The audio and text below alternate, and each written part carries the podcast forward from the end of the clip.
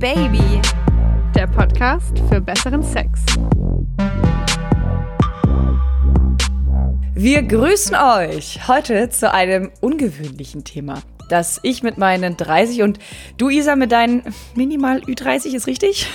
Noch nicht. Oh Gott, Ü30. Noch nicht. Ü30 wirklich. klingt schrecklich, Maya. Okay, dann ähm, mit deinen auch über 30.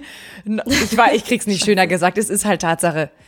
Ja, guck dieser Wahrheit ins Auge und lache. Verdammt. Ich kann jetzt Ü30-Partys besuchen. Yeah. Uh. Also auf jeden Fall wollte ich sagen, dass äh, wir beide das noch nicht so wirklich auf dem Schirm hatten, dieses heutige Thema.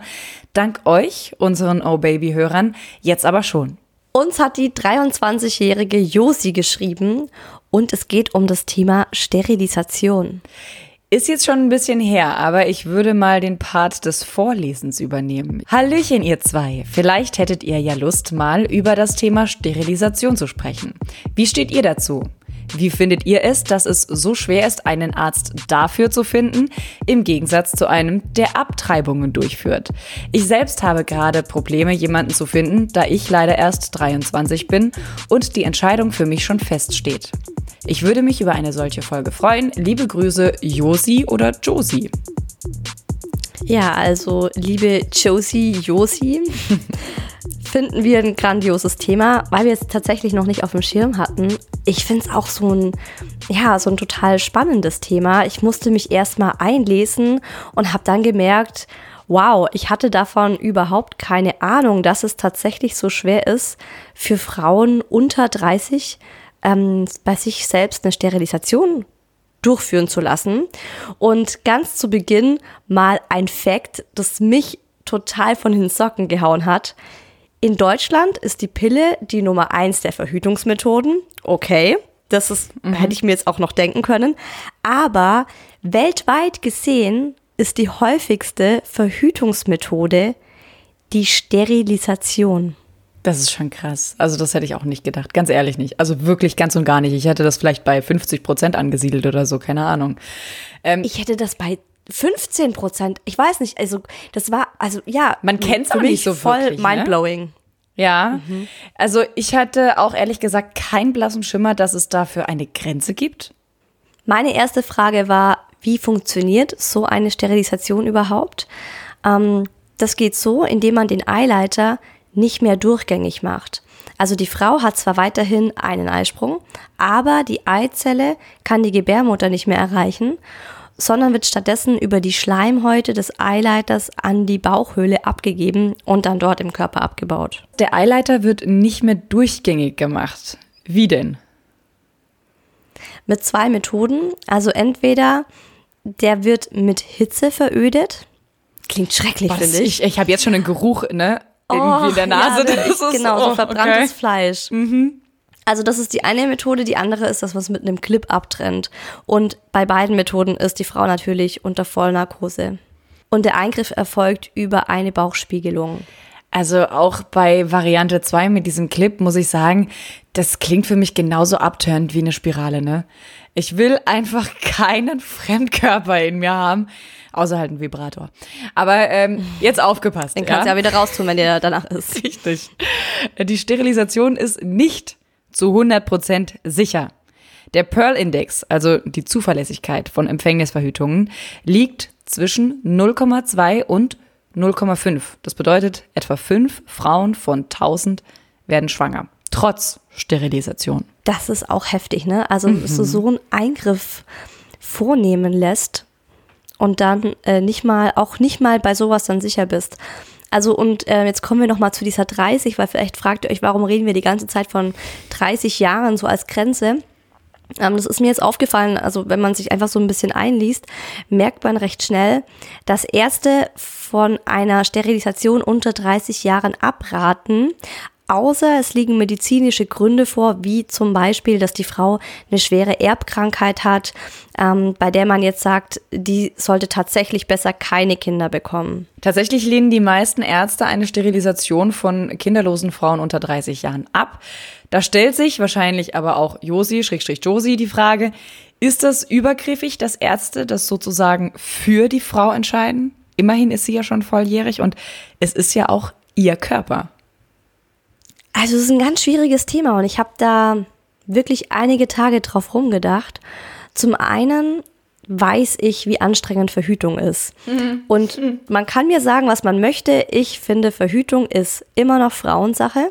Kondome hin oder her, weil, sind wir doch mal ehrlich, wenn man in einer festen Beziehung ist, hat man in der Regel ziemlich schnell keinen Bock mehr drauf.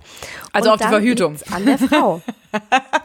nee, auf Kondome. Ich dachte, Herrgott. Oh, ach so, ich dachte, du meintest wegen. Nein, auf, Sex. auf Kondome. Es ist ja oft so, dass man sagt, ne, genau, lass uns nicht mehr schlafen, dann haben wir das ganze Problem nicht mehr kein Sex mehr. Nee, es liegt dann einfach an der Frau. Also das Einzige, was der Mann tun kann, ist sich ein Hütchen überziehen. Und bei der Frau geht's dann los, ja, knallst du dir die Hormone rein, lässt du dir die Spirale einsetzen, misst du deine Temperatur. Also es ist für Frauen wirklich ein echtes Hickhack und ich kann es immer noch nicht fassen, dass es tatsächlich bis heute keine Alternativen für Männer gibt. Also Pille für den Mann und so. Mhm. Bin ich prinzipiell bei dir. Allerdings sehe ich es auch nicht ein, dass sich Männerhormone reinknallen, genauso wenig wie Frauen das in der Mehrzahl tun. Man kann es drehen und wenden, wie man will. Keine Verhütung ist zu 100% sicher. Das nervt. Nicht mal, die Vasektomie, also die Sterilisation des Mannes, ja. Also wer jetzt dachte, ja, wenn die sich halt dieses Ding durchtrennen lassen, dann ist doch alles safe. Nee. Wie oft habe ich schon gehört, dass Männer ihre Partnerin trotz Vasektomie geschwängert haben? Auch wenn es die zuverlässigste Verhütungsmethode für den Mann ist, von 10.000 Fällen sind 50 bis 530 trotzdem noch fruchtbar. Auf der anderen Seite habe ich es selbst auch schon erlebt, wie Menschen ihre Meinung übers Kinderkriegen ändern können. Das kann manchmal an einem neuen Partner liegen, mit dem man sich dann plötzlich doch vorstellen kann, Kinder zu bekommen. Auch wenn es davor unvorstellbar ist, plötzlich ist Mr. Right da und du denkst dir, oh mein Gott, ich bin in einem völlig neuen Leben, in einer völlig neuen Welt. Mm, es kann auch an Erfahrungen aus dem Umfeld liegen. Wir hatten ja mal in dieser Abtreibungsfolge eine, die meinte, sie ist ungewollt schwanger geworden und plötzlich ähm, wollte sie dieses Kind bekommen und sie hat es aber dann verloren auf natürlichem Wege, also ist einfach abgegangen und sie wollte eigentlich nie Kinder und plötzlich nach dieser Erfahrung wollte sie unbedingt ein Kind haben. Mhm. Und ähm, sowas habe ich tatsächlich auch schon öfter gehört, dass Frauen jahrelang gesagt haben, sie möchten keine Kinder. Und dann bekommt die Schwester ein Kind oder die beste Freundin oder irgendwas triggert sie plötzlich ja. und sie, sie findet halt Kinder plötzlich doch cool. Und deswegen ich kann irgendwo die Ärzte verstehen, dass sie sagen, 30 ist immer noch recht jung. Ich meine, ich werde jetzt 32 dieses Jahr und äh, könnte sozusagen seit zwei Jahren problemlos eine Sterilisation bekommen. Aber die, die, die sind halt so der Meinung, ne, die Frau könnte ihre Meinung ändern. Also ich selbst war auch schon mal in der Phase, dass ich äh, mir ziemlich sicher war, keine Kinder zu wollen beziehungsweise mir das auch wirklich gut vorstellen konnte, keine Kinder haben zu wollen. Ähm, hatte damals noch keinen Partner, keinen festen und habe mir auch gedacht, nee, eigentlich ist das Leben auch so sehr, sehr nice. Äh, ich brauche das nicht unbedingt, um erfüllt zu sein. Aber ähm, das hat sich so nach ein, zwei Jahren wieder gelegt. Jetzt ist es so, also ich bin ja auch in einer wirklich glücklichen Partnerschaft, dass wir uns schon eigentlich einig sind, dass wir Kinder möchten. Aber wir reden auch wirklich oft drüber, keine zu bekommen. Also mein Freund meinte letztens, vielleicht klingt es jetzt für den einen oder anderen ein bisschen skurril, aber der meinte, weißt du, so wie es jetzt zwischen uns ist, kann ich mir das halt vorstellen, dass es immer ist mit dir und dass ich mit dir glücklich werde bis an den St. Nimmerleinstag, ja? Und Kinder verändern halt eine Partnerschaft, die Menschen selbst. Das ändert sich komplett dieses Leben. Und wer weiß, ob man dann immer noch bis an den St. Nimmerleinstag zusammen sein möchte. Und eigentlich haben wir ja auch so ein sehr, sehr schönes und voller Liebe leben, weißt du? Deswegen, ja, also wir wünschen uns schon Kinder, aber ich glaube, wir wären jetzt beide nicht todestraurig, wenn es nicht klappen würde. Das Entscheidende ist aber, und das ist jetzt halt meine Meinung, nach der sie ja auch gefragt hat, die Josi, Schrägstrich Josi, wir sind halt flexibel. Wir können uns entscheiden noch, möchten wir oder möchten wir nicht. Ja, aber weil du eben auch äh, dir unsicher bist.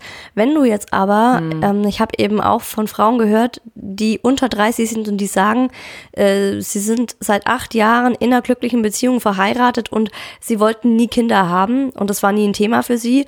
Und wenn dir dann der Arzt sagt, ja, du, du, du, aber du bist noch keine 30 und deswegen bist du noch nicht mündig, im Grunde spricht er dir deine Mündigkeit ab, diese Entscheidung für dich und deinen Körper zu treffen. Mhm. Und da muss ich sagen, bin ich wieder bei Josi, wo ich sagen muss, ach, das würde mich wahnsinnig wütend machen, weil ich mir denke, wer bist du, dass du dir einbildest, über meinen Körper zu bestimmen. Und wenn ich mir sicher bin, also ich würde zum Beispiel sagen, man könnte das so machen wie bei einer Abtreibung, dass man sagt, man muss davor bei einem Psychologen gewesen sein, man muss vielleicht über zwei, drei Jahre immer wieder bei einem Psychologen gewesen sein und über das Thema gesprochen haben. Und wenn dann wirklich ersichtlich ist, okay, offensichtlich weiß diese Person, was es für Folgen hat. Sie ist eine erwachsene Frau, die ihre, na, die diese, die diese Folgen von dieser Handlung auch versteht, die ist bei klarem Verstand, dann finde ich, darf es ja, es muss ihre Entscheidung bleiben, weißt du? Mhm. Auch wenn manche Ärzte jetzt so argumentieren und sagen, ja, aber ich bin der Arzt, der das durchführt. Ja, aber du bist auch der Arzt, der dann eine Abtreibung durchführen würde, oder? Also ich meine, ich verstehe das, ihren Vergleich mit Abtreibung und Sterilisation in Hinsicht von mein Körper, meine Entscheidung. Und da muss ich sagen, ich bin bei Josi und finde, das sollte ihre Entscheidung sein. Ah ja, und was ich auch noch sagen wollte, es gibt viele Frauen, denen es genauso geht wie Josi und äh, die tauschen sich auch in Facebook-Gruppen aus, quatschen da zum Beispiel auch so, ja, der und der Arzt, der hat's bei mir gemacht und ich bin erst 23 oder 25 und äh, das wäre noch ein Tipp von mir, dass äh, du, liebe Josi, einfach nochmal guckst nach Gleichgesinnten, äh, die dir da auch so ein bisschen seelische Unterstützung geben und tatsächlich auch Tipps, wo du das ähm, durchführen lassen kannst. Also solche Portale, bei mir da war es damals noch kein Facebook, das war damals noch nicht so big. Aber mir hat es damals geholfen, auch auf solchen Portalen, ähm, auf solchen Foren mich umzugucken. Und mir hat es damals bei der Abtreibung halt auch sehr gut geholfen, ähm, weil ich einfach da, wie du es auch gerade gesagt hast, Isa, Gleichgesinnte gefunden habe, die einfach nachempfinden können, wie es einem geht. Auch wenn jetzt die Sterilisation und eine Abtreibung wirklich zwei unterschiedliche Paar Schuhe sind, von der Sache an sich, ja. Sterilisation machst du halt nur einmal eine Abtreibung, das klingt hart, ist aber so, könntest du öfter machen. Ist keine Aufforderung und bloß keine Ermutigung, das zu tun, aber es ist halt Fakt. Ich glaube auch, wie du, dass es eine Entscheidung ist, die jeder für sich treffen muss. Und eine Entscheidung ist eine Entscheidung, auch wenn du 23 bist und äh, du dir sicher bist. Trotzdem verstehe ich es auch so ein bisschen, dass man sagt, auch so ein bisschen zum Selbstschutz der Frau, mit 23 möchte ich als Arzt es noch nicht durchführen. Ich bin mir auch sicher, dass dieser Spruch, du weißt nie, was die Zukunft bringt, genau diesen Frauen, die sich mit diesem Thema auseinandersetzen, aus dem, überall aus allen Öffnungen raushängt, aber es stimmt halt. Also abschließend, ich könnte es mir für mich persönlich nicht vorstellen, aus genau diesen Gründen. Aber ich bin ja auch voll die Mama. Also ich wollte schon immer Kinder haben. Und äh, für mich wäre das so ja, eine absolute Folter, wenn man sagen würde, du bekommst eine Sterilisation, selbst wenn ich 40 würde. So, ich würde mir diese Option immer offen halten. Aber genau, ich finde auf jeden Fall, das sollten die Frauen selbst entscheiden dürfen. Wie ist es bei dir so? Abschließende Meinung? Ja, nein, würdest du es dir vorstellen können? Also ich auf keinen Fall. Also auf gar keinen Fall. Ich meine, ich bin ja jetzt immer noch hin und her gerissen. Ich habe einfach keine, ich, wie du selbst auch vorhin äh, ganz gut zusammengefasst hast, ich bin mir ja nicht sicher, ob und ob nicht, aber will eigentlich. Deswegen eine Sterilisation wäre für mich absolut ausgeschlossen. Auch unter 30 definitiv.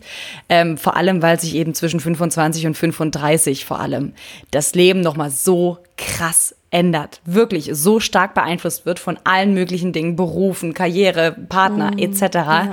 Das hat auch meine Mutter übrigens bestätigt, die auch eine Sterilisation durchführen lassen hat nach ihren zwei Kindern. Ähm, Deswegen, mhm, also kann ich auch bestätigen, gerade so 25, 35 oder ich bin noch keine 35, aber 25, 30, wenn man allein ja, das mal nimmt. Da ändert einfach nochmal ganz, ganz passiert. viel. Also wir hoffen, das konnte dir ein bisschen helfen, liebe Josi. Nächste Woche geht es bei Oh Baby um Schmerzen beim Sex bei ihr. Also wenn die Frau Schmerzen beim Sex hat. Wir haben das Thema tatsächlich aufgeteilt, weil wir so viele von euch dazu an Geschichten reinbekommen haben, dass wir es nach der Redensart Ladies First aufgeteilt haben. Zuerst gibt es eine Folge Frauen mit Schmerzen beim Sex und danach eine mit Er hat Schmerzen beim Sex. Und aktuell suchen wir noch eure Geschichten und Meinungen zum Thema Pinkeln beim Sex. Manche stehen ja drauf, äh, lassen sich anpinkeln und so weiter. Andere unterbrechen den Sex, weil sie pinkeln müssen. True Story. Oder ihr habt mal aus Versehen losgepinkelt beim Sex, weil der Beckenboden vielleicht nicht mehr das ist, was er mal war. Wir freuen uns auf jeden Fall jetzt schon auf eure Goldregen-Geschichten. Und bis dahin, Bleibt gesund, macht euch eine schöne Woche und kommt doch mal wieder. Oh yeah.